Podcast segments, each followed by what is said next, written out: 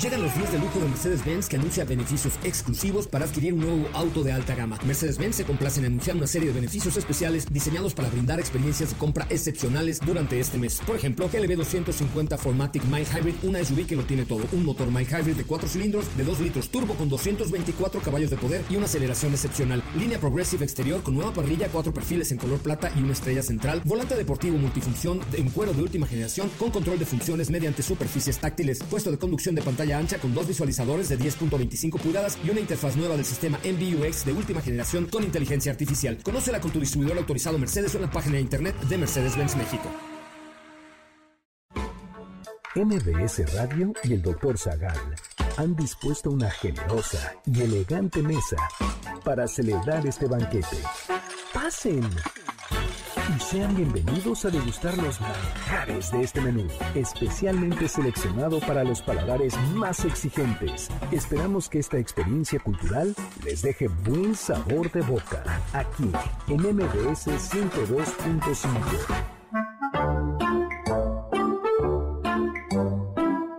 Siempre han existido códigos de convivencia. ¿Qué es la urbanidad? Porque los modales van cambiando con el tiempo ¿Por qué no hay que subir los codos a la mesa?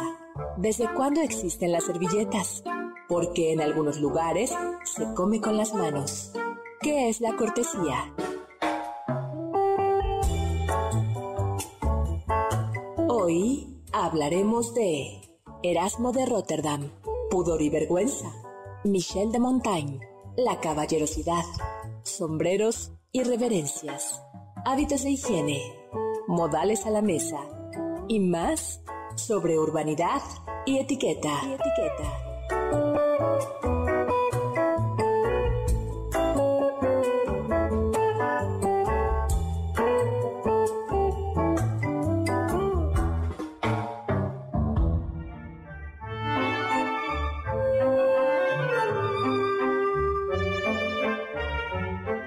Yo he sido en mi niñez educado con todo esmero y he vivido siempre en la buena sociedad. No desconozco, por tanto, las leyes de la cortesía francesa y hasta podría enseñarlas. Me gusta practicarlas y seguirlas, pero no tan servilmente que mi vida y costumbres padezcan por ello. Hay fórmulas penosas que deben dejar de practicarse por discreción, mas nunca por ignorancia.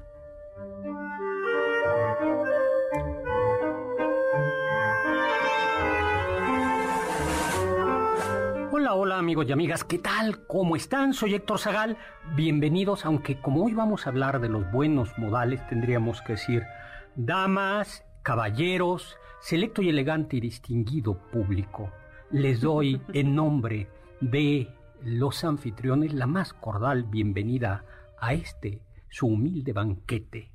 Y me toca presentarlos, por tanto, a la tripulación, a, a los miembros de la cocina de este banquete la elegante erudita y distinguida doña Carla Aguilar. Hoy, hoy vamos a hablarle así.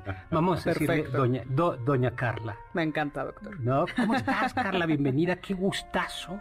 Ay, muchas gracias, doctor. Siempre encantada de estar aquí con usted, con nuestro elegante invitado y, por supuesto, con todos quienes nos complacen con su presencia escuchándonos. Pues en efecto, hoy tenemos a un invitado literalmente de honor, porque nos hemos sumergido en los árboles genealógicos de los mexicanos y dijimos, ¿quién que haya estudiado filosofía? y que sea distinguido también. Distinguido, ¿quién que tenga una voz, ostenta también algún título nobiliario de preferencia prusiano.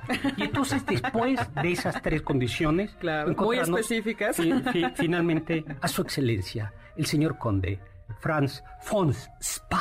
Ah, hola, hola Franz, ¿cómo estás? Muy buenas tardes, queridísimo doctor, erudita, doña Carlita.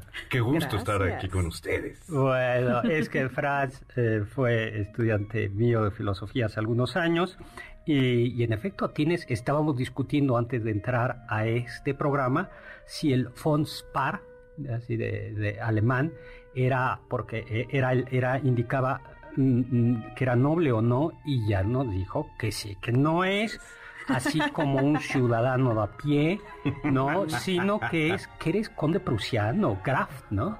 Graf, mi abuelo era Graf von Spar. no, bueno, pues por eso nos vamos a, referir. y yo que no te hice una reverencia. Exactamente. Pues vamos a hablar hoy de historia de los buenos modales, modales, etiqueta, urbanidad, civilidad. A mí me gustaría hacer como una pequeña reflexión, vamos a decirlo así, filosociológica banquetera. Y es, recuerden que estamos en vivo 5166-1025, mi Twitter arroba hzagal, zagal con z. Y eh, también muchos saludos porque estamos en vivo en la cámara de la página de Facebook, Doctor Zagal, por Facebook Live. Muchos saludos a quienes nos están viendo.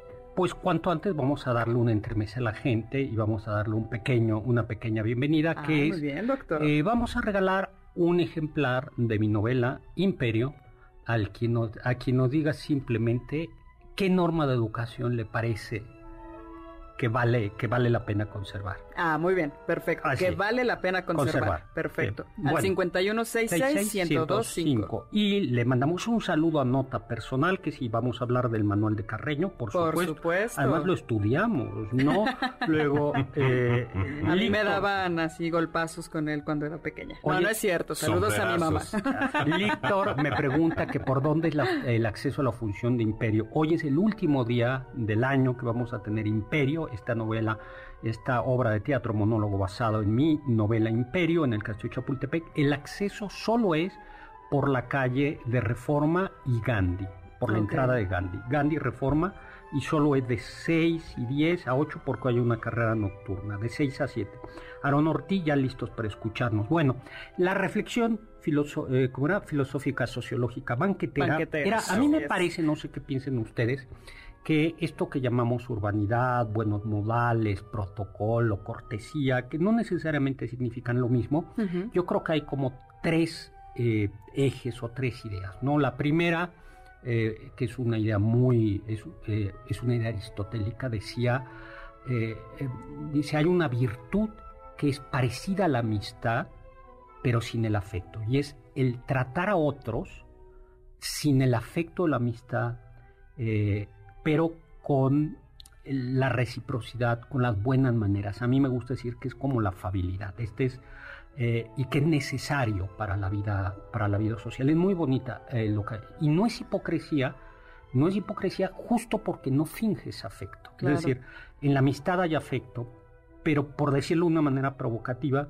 es tratar a otro como se trata un amigo sin el afecto de la amistad. ¿No? Lo que quiere decir, simplemente lo tratas con, con afabilidad, con una cordialidad y que es una virtud social importantísima. Pero también los buenos modales, cortesía, protocolos, urbanidad, son signos de identidad de grupos sociales, de grupos de, de, cultura. De cualquier cultura tiene unos códigos de conducta que pueden ser mm, algunos claramente morales, pero hay también unos códigos de comportamiento. Esto todos lo tienen no hay grupo, no hay comunidad, no hay país, no hay cultura que no los tenga. No, no, los tenga. Y algunos son muy difíciles de, entender. Incluso eh, modos de hablar, modo de decir, em, es cualquier cosa. Y luego hay otro elemento que es quizá el más desagradable, es, pero, pero no necesariamente es que la, esto que llamamos como código de comportamiento tiene que ver también con jerarquizaciones, con funciones. Son un modo de, jerarquizar, de marcar funciones, roles sociales, eh, y también por eso son tan, tan importantes. Y en efecto, quizá este tercer sentido de, los códigos de comportamiento social son los que a veces nos chocan, porque parecería que, que, son opresivos. Que son opresivos. Sin embargo, Doctor, justo es que Francia y yo estábamos hablando de eso antes de entrar a cabina y quizás una distinción que podría valer la pena hacerse es pensar en que hay buenos modales horizontales y hay otros que son verticales. Y quizás justo esos verticales son los que nos parecen opresivos, pero que no que si bien podremos criticarlos y cuestionarnos si qué bien le pueden hacer a una sociedad, no por eso dejar de lado esos otros que de hecho son horizontales y que nos permiten tener una concordia en la sociedad. Sí, y por otro lado, yo creo que si bien es cierto que estos eh, estos pautas de comportamiento jerárquicas o verticales eh, marcan diferencias, no hay que olvidar que a veces hay diferencias. Claro. Eh, bueno, un, personaje, digamos, tan que, que propugna por una democracia popular, como el mismo presidente de la República, en varias veces ha hablado de la investidura presidencial. ¿no? cuando, un cuando el presidente va eh, sea quien sea, a otro país, lo que se espera es que como no va en calidad de turista, reciba un trato especial o un trato con unas ciertas pautas de comportamiento porque representa al, eh, a toda una nación. País. A una país. Y yo creo que, eh, que, esto sucede también con autoridades, con, o sea, hasta con directores de empresa, ¿no? O sea, si vas representando a todo un grupo, se espera un trato protocolario especial. Pero, pero yo creo que lo más bonito, a mí que me gusta esta idea como, como aristotélica, es que eh, esto que ustedes llaman eh, pauta de comportamiento horizontal son esenciales para, para, para, la, vida, para la vida social, para la, vida social. Eh, pues porque es como mucho más fácil convivir, ya convivir es duro, pero es mucho más fácil convivir, sí, sí, sí, especialmente en esta ciudad y ahora el espíritu navideño eh, al automóvil. Bueno, sí, lo, entiendo. O sea, parece que este que el que manejan los trineos no es Santa Claus, sino el Grinch que va este con los renos. mi mamá siempre dice, poner la direccional no gasta gasolina. Claro, bueno, exactamente. Eh, eso es una pauta de comportamiento. Exacto, o sea, mínima cortesía, ¿no? Exactamente, sí, exactamente. Y eso, y eso ayuda. Y creo que también es importante destacar justo eso, que ni siquiera es algo que a veces sea por voluntad, sino que sale naturalmente en las convivencias sociales, ¿no? Distintos grupos sociales, distintos niveles jerárquicos, como bien decías, Doc, hacen sus modos. Em, yo soy un poquito más cínico, por supuesto, y, me viene a la mente Molière con las críticas que hacía la burguesía francesa y me acuerdo, por ejemplo, la crítica tan acérrima, pero tan buena que hacía el preciosismo francés en esta obra de las preciosas ridículas y cómo criticaba hasta las maneras para levantar el guante, ¿no? Creo que eso ya es un exceso y eso ya, ya pierde la cordialidad, ya pierde el ámbito de virtud que bien decías, Doc, y justo nos lleva ya a un control social. Sí, eh, aunque, eh, aunque vamos a ver, eh, puedo decir una cosa, no, mejor no la dejo. Pero no, no, no, es, en, la sociedad tiene que haber un orden. Es decir, a ver, yo creo que hay que distinguir entre la opresión y un control. Es decir, los semáforos son un control. Sí. ¿No?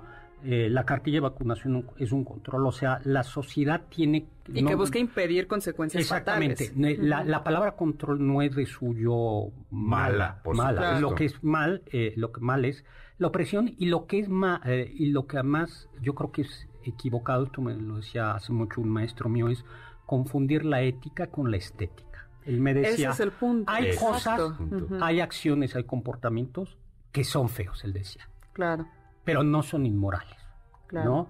Es decir, saliste mal combinado, como teníamos un amigo que le decía en la caja fuerte porque solo él conocía la combinación que traía. ¡Ay, qué padre! Oye, pero qué, qué ingenuo es. Era, está muy buena la caja fuerte. El, del caja fuerte. Bueno, a ver, eso se ve feo, sí, pero no es malo, es decir, bueno... Sí, sí, no, no, no caray, ofende quizás un criterio estético, pero no está insultando a nadie, ¿no? Exactamente, no, yo creo que son, que, que no hay que confundir la ética con la, con la estética. Y no obstante, justo, por ejemplo, el manual de Carreño lo que hace una reflexión interesante sobre cómo la ética y la estética van unidas en la urbanidad.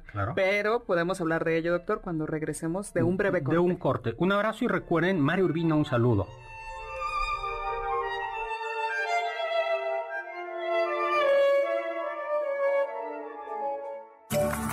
Del diccionario del doctor Zagal.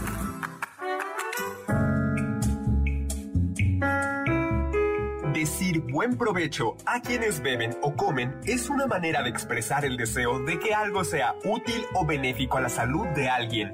Sin embargo, el provecho se entiende como el eructo y ligero vómito de los bebés tras haber sido amamantados. En Occidente no está bien visto ventilar con gusto el final de una comida, por lo que en algunos países se opta por decir buen apetito.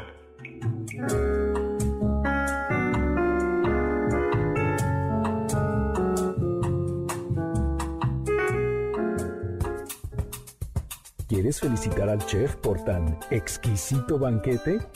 Llámale al 55 51 66 1025 en MBS 102.5. ¿Tienen algún comentario? Pueden contactar al chef principal, el Dr. Zagal, en Twitter, arroba hzagal.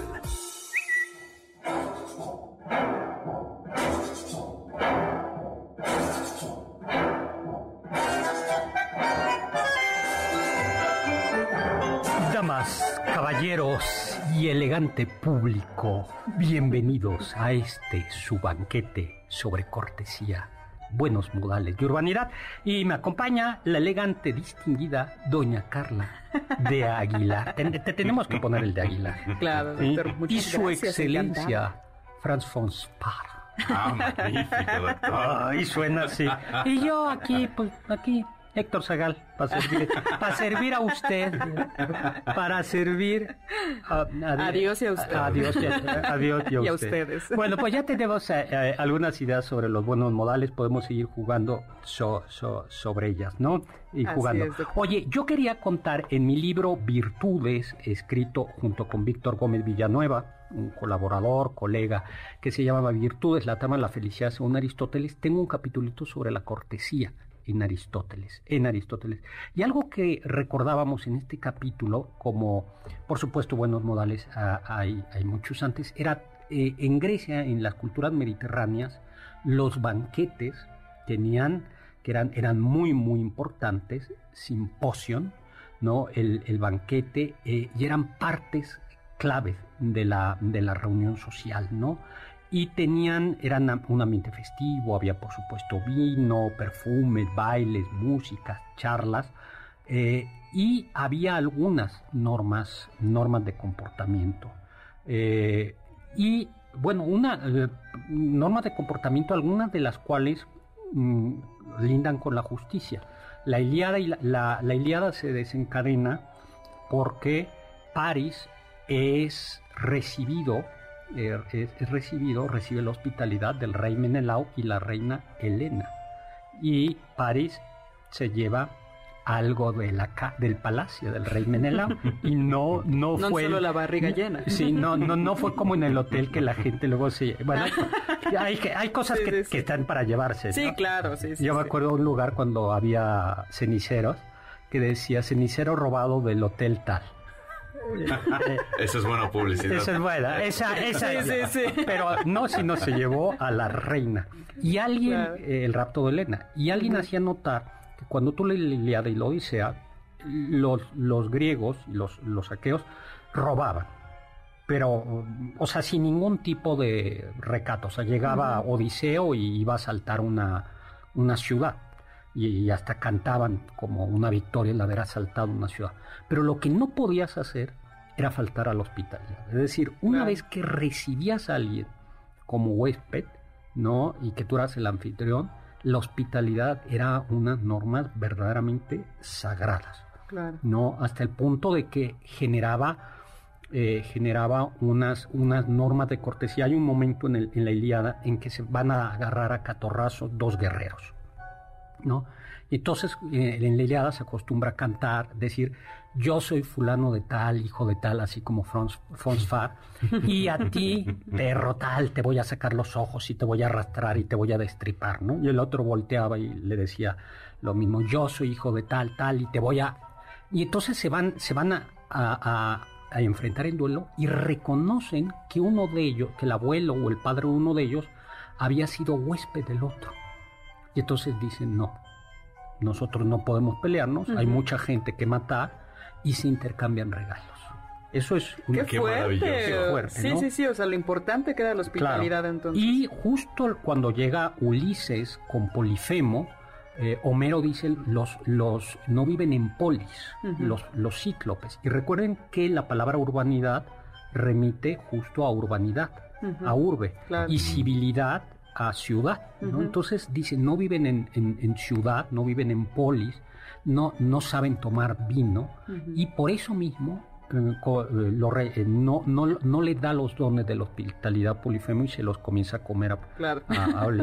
y, y, justo es, es un signo de que no son civiles. Y hay otro, ya con ese término, si quieren, otro caso también de... y, y, la, y la civilidad, la urbanidad tiene que ver con las poblaciones estables, con la agricultura y por tanto con el vino en las culturas. Entonces los lapitas organizan una fiesta que era eh, la boda de Pirito, príncipe de los lapitas, con Hipodamia, hija del rey de, Argos. Y organizan un reventón y como eran medios parientes de los centauros, invitan a los centauros a las fiestas. Pero los centauros eran mala copa. Pero era, era mala copa porque no conocían el vino. Exacto. Y entonces, ¿qué pasa?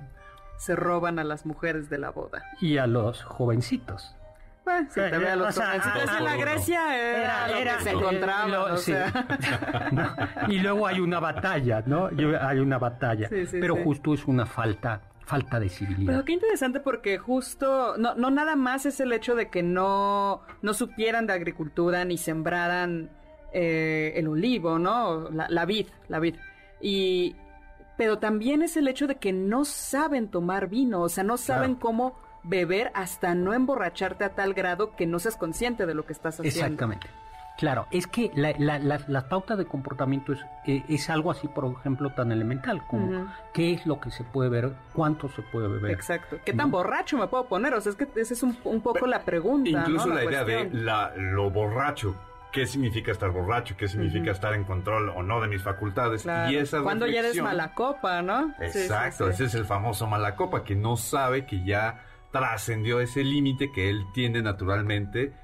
Y pues ahí vienen los catorrazos. Sí, exacto, ahí están los, los, los, infortunados malentendidos, ¿no? Cuidado con las fiestas navideñas. Así es, hay que mantenernos corteses, urbanos, festejando, pero todavía con cortesía, ¿no? Y lo que justo quería decir que me recuerda a la introducción del manual de Carreño es que él habla de esta ética y que la urbanidad es un adorno de esa ética.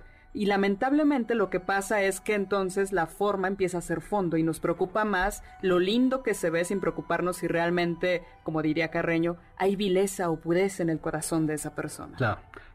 una amiga mía que fue a eh, era era vivía en Bogotá era era colombiana y, ella le dije oye hablan qué dulzura qué, qué dulce hablan y en efecto me dijo sí hablamos muy dulce dice es un español elegantísimo dice pero a veces es horrible porque dijo a mí me asaltaron eh, y entonces me dijo el asaltante ay eh, no me acuerdo, mijita o señorita, lo que sea, le voy quitando este collarcito, porque si no, si, si no, le entierro este puñalito. Vámonos. No, bueno. Entonces sí, bueno.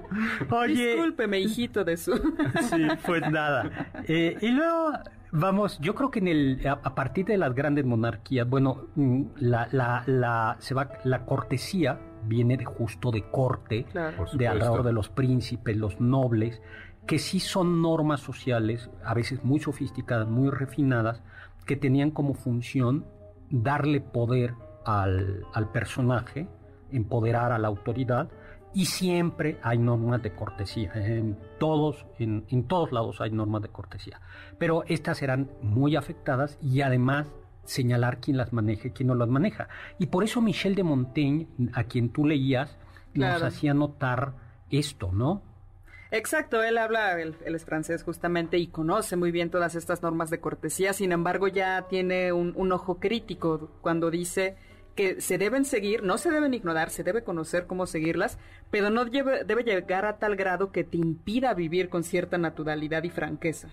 No, claro. Ahora, las, estas pautas de conducta habitual, no, algunas son tácitas y se van aprendiendo.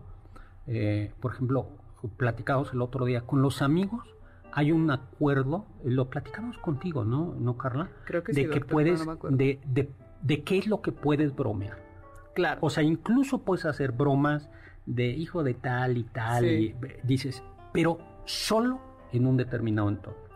En, y en un determinado entorno con tus amigos y en un determinado contexto. Y aún con el amigo, justo en un determinado contexto, dependiendo si estamos en público, si está en privado, o sea, todo es muy medido para que se pueda permitir hasta cierta irreverencia, pues una irreverencia medida. Esa, exactamente. Entonces sí hay, y por eso, precisamente porque las pautas de comportamiento, la mera son tácitas, comenzó a haber manuales, justo para aprender a ser social. Claro. Claro, pero eh, ahí vamos de crítica otra vez. Está bien, está bien. Me gusta. No te volvemos a invitar. Porque una de las pautas de comportamiento tácito es que al doctor Zagal no se le critica. Debut y despedida. Flashback. Flashback a la clase de ética. Exactamente, recuerda. Primera regla de esta clase, el profesor siempre tiene, la, razón. no, no es cierto. cuéntalo, Fras, cuéntalo. Es para ponerle más sazón a este caldo. Precisamente cuando fungen como cierto lubricante social, son muy buenas y son naturales al ser humano, ¿no? Recuerdo que por ahí McIntyre dice en este libro de Animales Racionales Dependientes, precisamente que en estas pautas sociales, cuando nosotros entendemos racionalmente el contexto y la emotividad de las personas que están involucradas, creamos un lenguaje específico, ¿no? Y en este lenguaje precisamente hay pautas de comportamiento específicos, ¿no? Esos son muy buenos y claro que nos ayudan a una sana convivencia. Cuando creo que también es un poquito malo, precisamente como lo, como lo atina ver Montaigne, cuando ya restringe como este espíritu libre o este espíritu que, que hoy dirán como que fluye, ¿no? Una personalidad auténtica cuando esa personalidad se ve restringida incluso en sectores más privados, familias, amigos, ¿no? Profesores. Cabinas de radio, Nos tenemos que ir a un corte y creo que solo estaremos dos al regreso de este corte.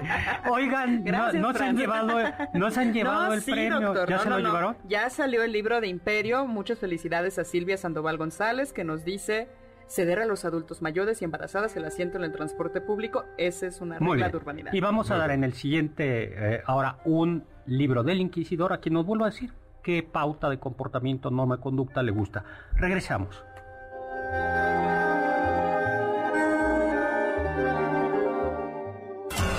Los sabios dicen...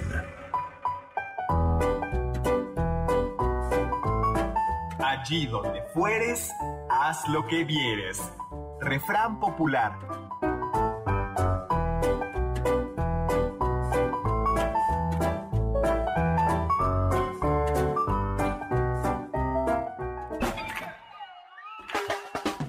¿Faltaste alguno de nuestros banquetes? ¿Quieres volver a degustar algún platillo? Escucha el podcast en mbsnoticias.com. MBS 102.5 ¿Quieres contactar a los ayudantes del chef?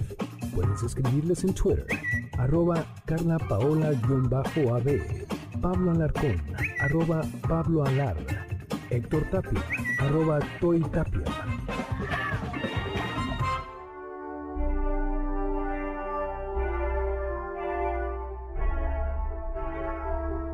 Soy Héctor Zagal, hola, hola, soy Héctor Zagal y les quiero dar de nueva cuenta la bienvenida a este eh, otro servicio, porque así se, dicen, se decían los banquetes barrocos, los servicios, ¿no? De, de mesa de buenos modales y cortesía. Por cierto, el servicio no era un tiempo, o sea, no era no era como sopa guada, carne, tal.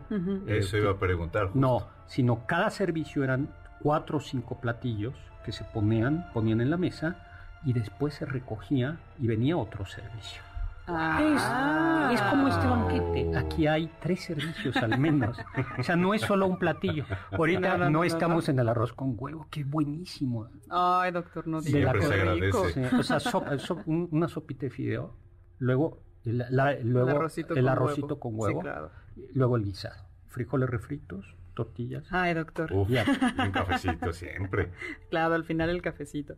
Doctor, tenemos saludos. Bueno, yo quiero mandar un saludo muy especial a la señora Josefa Cerón. Es una vecina muy querida que siempre nos escucha y pues bueno, quería darle este saludo muy especial a ella. También a Valeria Giselle Orib, que nos escribe en Twitter muy seguido. También a Carlos eh, arroba Carval22 en Twitter, a Edgar Chimal, que nos dice que él pensaba que el manual de Carrueño era como un libro mítico, algo así como el de Cronomicon de Lovecraft, pero no, sí existe. y se sigue sí existe. Sí, se sigue publicando. Además, también muchos saludos nos escribe desde Facebook Noé Soto, Mauricio Ugaldini, Juan Carlos Aridávila, Arturo Pérez Sosa, Laura Castillo y Jonathan Pérez. Oye, dice, buenas tardes, eh, tenemos aquí saluditos. Dice, buenas tardes a todos en la mesa. Doctor, festejo que no fueran requisitos los buenos modales para integrar al equipo el banquete, porque si esto hubiera sido el caso, nos quedamos sin conductores del programa, salvo doña Carla Aguilar. Ay, gracias. Fernando, te voy a bloquear. Gracias. Y Artu Memo justo dice, no olviden considerar las redes sociales, si no pregúntenle a Sergio Goiri cómo le fue. Exactamente, eso no nos va a dar tiempo de, hablar, pero hoy por hoy hay, hay protocolos en las, ah, por supuesto. las redes sí, sociales, sí, eh, y hay que cuidarlos porque si no ya sabemos cómo nos sí, va. cómo termina uno. Marco Antonio nos habla eh, que si pudieran agregar una regla en los buenos modales, ¿cuál sería y por qué? Franz. Una regla de los buenos modales. No, inventar una regla. Ah, Marco Antonio oficial. Okay. Híjole, ¿qué será? Le preguntan al menos indicado. Eh, no, una regla. Una, invéntatela, la que sea. Una regla de buen modal será siempre decir hola, buenas tardes cuando entras a. No, pero esa ya, esa ya existe. Esa ya pues ya está en desuso, ¿no? Así que. No, ya, casi no. Bueno, que la, no, pero sí está en uso, pero la gente no la, que no la siga ya es otra cosa. Pero, está en desuso. bueno. Ay, no. ¿Tú? A ver, yo. Ah, yo. Estoy pensando, doctor. Me la voy a inventar. Yo creo que sería de muy buena cortesía siempre llevar unos aretes extravagantes. Esa es mi regla de cortesía que voy a inventar. Y, quiero que así se cumpla en mi corte. Y yo creo que en época de fresco de invierno, otoño, que los varones utilizáramos capa otra vez. Ah, sí. Suscribo eso. Sí, una capa, sí. Muy bien. Con un bastón. Esa es mi regla. está bien, yo tengo por ahí un bastón bonito, lo podría sacar. Nota personal. Luego, eh, recuerdo muchas sobre el manual de Carreño, las reglas vestimenta de los niños y niñas dependiendo de la estación del año. En mi kinder, en mi kinder había eh, uniforme de verano y uniforme de invierno. En, en verano era, me acuerdo, era short y todo blanco, más o menos blanco, y el suéter y en invierno era pantalón largo.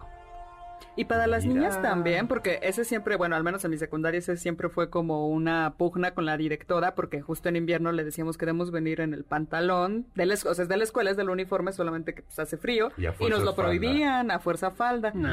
Entonces, por ejemplo, ese tipo de cosas digo, puede dejar de ser tan cruel y no dejarnos morir de frío, por favor. primavera y pantalón en invierno. Exacto, y sigue siendo el uniforme. O el uniforme unisex. Ya platicamos de cómo en realidad eh, el pantalón... Eh, Era visto por los griegos como, algo de afeminados. Eh, exactamente. ¿En serio? ah, así es. Lo dijimos el programa pasado. Chava Láser, saludos y, desde, y que desde Sao Paulo y que le gustaría un programa sobre Brasil. Muchísimos saludos. Eduardo eh, Habrá que viajar, investigar de campo y... Con gusto viajamos. Con gusto vamos hasta allá y aprendemos. Sí, ya. Querido doctor Zagal y todos, Lidia y Eduardo desde Chihuahua no se escuchan, ¿no? Muchísimas gracias, bueno, muchos saludos. Oye, pues cuanto antes, ¿no? Entonces justo yo creo que los manuales surgen como eh, para tratar de facilitar eso, tratar de facilitar el aprendizaje de buenos modales eh, y el código de conducta. Hoy por hoy siguen, eh, de nueva cuenta, no le llaman buenos modales, pero cuando hay intercambios culturales o cambio de país para las empresas, hay sesiones donde, en donde te explican. Si te enseñan lo que no tienes que hacer y lo que sí. En, la UP, en la UP yo me acuerdo que hubo un tiempo cuando comenzaron a ver los intercambios con Estados Unidos, que, que de repente el departamento inglés tuvo que organizar una sesión para decirles, a ver, estudiantes de la UP, el beso, como lo damos en México, a todo mundo, en Estados Unidos, aunque sean de tus compañeritas y no, es y compañeritos, no es igual. O sea, no es el saludo, supone un... Y eso nadie te lo dice. eh, Y por eso surgen los... Pero vamos Pero, al trato. eh, Exacto, doctor. Y es que me quedo pensando que así como los buenos modales son para hacer el trato agradable, hacernos agradables con, a- con quienes nos rodeamos, también es para no pasar vergüenzas. ¿No? Claro, porque, porque puede ser algo ofensivo. ¿no? Exacto, puede ser ofensivo o algo que te veas ridículo y entonces evitarte ese bochorno, ¿no? Y es que hasta ahí va- vamos al mismo punto. ¿Hasta qué punto realmente merece ser ridiculizado X o Y comportamiento? Y hasta qué punto... A ver, no es que, a ver, aunque no lo ridiculices, el simple hecho de que no cuadre, de que no, que no, no, no quede. A ver, yo me acuerdo. Sí, desentonas, ¿no? Sí, o sea, desentona desentonas. totalmente. Porque O- si o la está- convivencia es una está fuera de armonía- lugar. Yo sí me acuerdo Ujú. pe- me- cuando comencé a ir a Tabasco y a Mérida a dar a Yucatán a dar clases, conferencias, que iba a corbata. Y alguien me dijo, a ver, no solo es que no se use, es que es- estamos con tal humedad y tan tal calor que, que es mucho más cómodo no dar, eh, no dar, no usar corbata, por ejemplo. Claro, pero ese es un Oye, punto- pero entremos Sí. Cuanto antes a los tratados de la educación. Estamos de acuerdo De en que no se trata de ridiculizar, ¿no? Pero hay gente que queda fuera de lugar. Sí, claro. Y toda, Exacto, que y- desentona y, te puedes toda- ahorrar eso. Y toda comunidad requiere, pa- para admitirte o para que tú te sientas con soltura, tienes que manejar los códigos de esa comunidad. Claro. Si no los manejas, estás fuera de lugar, eres un extranjero. Y Es que es hablar un mismo idioma, ¿no? O sea, por muy buenas intenciones que puedan tener ambas partes, si no hay un lenguaje común, entonces jamás Claro, se va a entender Claro. la cortesía. Tiene que ser algo proporcional, por supuesto, Claro, como sí, lo sí, sí. veníamos Y diciendo. tan ¿no? variante que justo uno, si vas a viajar a un país que es diferente al tuyo, ¿qué se espera y qué no se espera de mí, no? Claro, eso sí. Tratado de la educación de las hijas de Fenelón, que fue obispo, mm, fue, ¿de dónde fue? De era un obispo francés, no me acuerdo cuál fue la, la- la ciudad de donde era obispo Fenelón, y que fue, curiosamente, crítico de Luis XIV y toda esta cortesía, él es el padre de la etiqueta. Ustedes sabían que había que hacerle cuando pasaba la comida del rey, iba desde la cocina hasta donde comía él, y pasa, llevaban los lacayos la comida. Y si un cortesano se encontraba con uno de los platillos del rey, tenía que quitarse el gorro ¿En y hacerle serio? una reverencia ¿A la comida? y decir la comida de su majestad. Vámonos. Chas. Bueno, vamos. Tratan mejor a un pavo que a un niño en la calle. Calle. Entonces. Ah, pues Ese sí, lo dirá de broma, pero así era. Pues sí. Tratado de la educación de las hijas, ¿no? Que fue publicado en su versión española en Madrid en 1769. A ver, ahí aparece, ¿qué, qué, qué te parece interesante de este Tratado de la educación de las hijas? A mí lo que me llama la atención, doctor, es que se enfoca mucho en, me parece que dos capítulos, en la educación de la mujer y justo dice, es de un espíritu más débil y más curioso que los hombres. Y justo por lo mismo, porque puede ser muy excitable, hay que mantenerla lo más calladita y encerradita en su casa posible. Modosita. Modosita y que no se excite tanto, que no se emocione tanto con nada. Yo creo que en efecto muchos de los de, de los entre comillas buenos modales en torno a la mujer tenían la, la función de controlar en el sentido represivo del término. Totalmente de acuerdo, doctor. Y algo interesante es que considera que, que, que es como la primera a la cual se le debe dar la más alta educación, porque si ella no la tiene, si este, como lo dice, la mitad del género humano no lo tiene, entonces eso va a crear malos varones y por lo tanto malas ciudades, malos políticos. O sea, va a ser el fin de la sociedad humana si a la mujer no se le enseña bien los modales. Eso es muy importante. Eso es muy importante. No que es- además está esta idea de que la mujer es la que transmite la, la civilidad hacia los hijos. Y es por eso, por ejemplo, Rousseau pensaba que era la que esencialmente le tenía que enseñar a los niños en los primeros años a cómo los buenos modales, la sensibilidad propia de un hombre de bien, antes de meterse ya a las cosas importantes y de varones como las ciencias, las artes, la política, gobierno, Dios. por supuesto. Pues sí, lo cierto es que donde aprenden los primeros pautas de comportamiento Claro, es en la casa. Nos tenemos que ir a un corte. Recuerden que por ahí está una novela del Inquisidor para que nos diga Qué buena, qué modal les no, doctor, ya salió. Ya salió el inquisidor. ya salió. Va. Vamos a dar otra. Otro, otro inquisidor. Perfecto. Muy bien. Regresamos.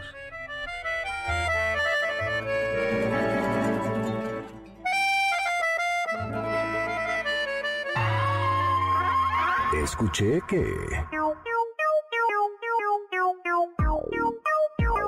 En el Manual de Urbanidad de Manuel Antonio Carreño nos encontramos con la siguiente regla de cortesía.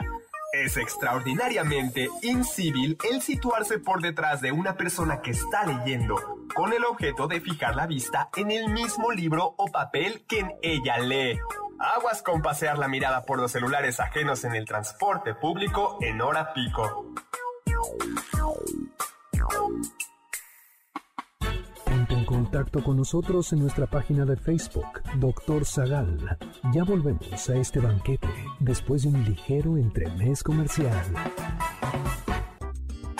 ¿Listos para el siguiente platillo?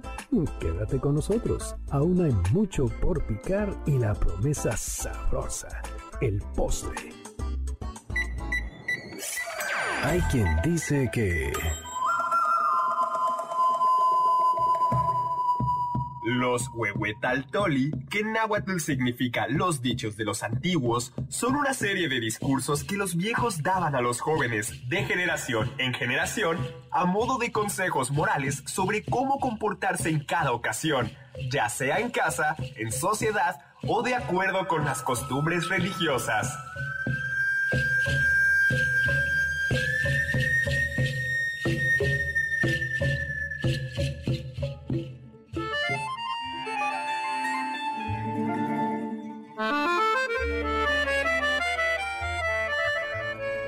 Hola, soy Héctor Zagal. Estamos en este banquete tan educado y distinguido con doña Carla Aguilar, la dama de la corte, doctor? ¿no?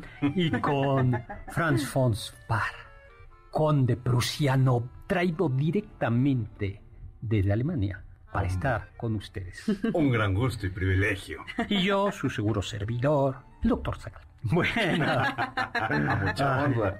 bueno, pues muy, muy, muy bien. Oye, qué bonita música. Siempre eliges bonita música. Hoy está Gracias, muy, doctor. porque no Muy es así, es como, eh, exactamente, no es solemne, no es así. Es un poco juguetona. Sí, no es barroca francesa de la etiqueta, Claro. de, pe- pero, pero es bonita. Es que estamos renovando la urbanidad, doctor. Los buenos modales Oye, del Carla, vamos a escribir un libro sobre los buenos modales para los mil, para los centennials. Ah, de no, doctor, de verdad que quisiera comentar esto rápidamente porque me llama mucho la atención. Mi mamá da clases eh, a nivel bachillerato.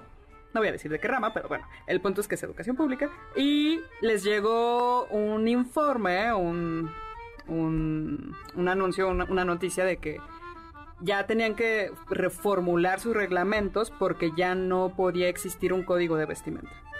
Entonces ya no le podías decir absolutamente nada al alumno que vaya semidesnudo, maquillado, como se le dé la gana, con Ah, los si pelos de tres metros y demás. ¿no?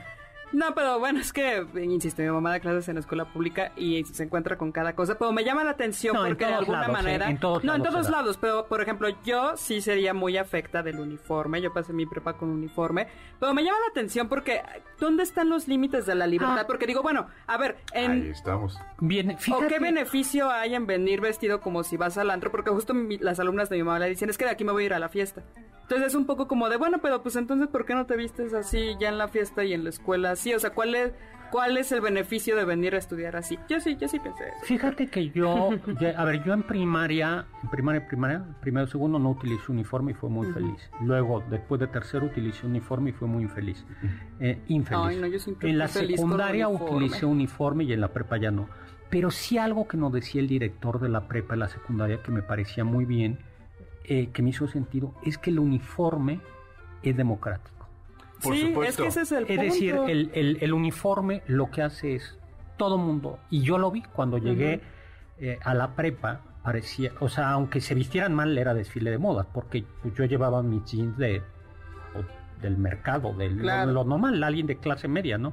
Y tú veías la ropa de los demás y, aunque, y era ropa carísima. Sí, ¿no? claro, es añadir una tensión más Sí. a, a la ya de por sí tensa interacción social cuando eres adolescente, a mí Sí. me parece. Pues yo no sé, yo no defendería ni, ni si sí ni si no Ah, el uniforme, sí, pero pongan tiene, uniformes. pero a mí me encantaba porque ni gastaba tanto mi ropa. Y, y además es disciplina, porque eso, yo cuando era rebeldón en la prepa, decía, ¿por qué un uniforme?